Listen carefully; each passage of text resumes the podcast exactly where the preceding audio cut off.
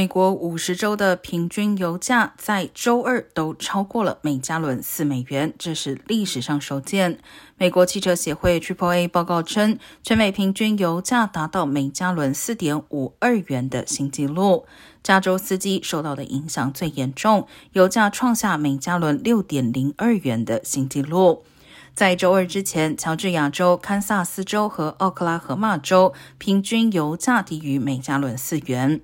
Triple A 称，原油价格仍不稳定，在原油跌破每桶一百零五元之前，加油站价格可能会继续处于高位。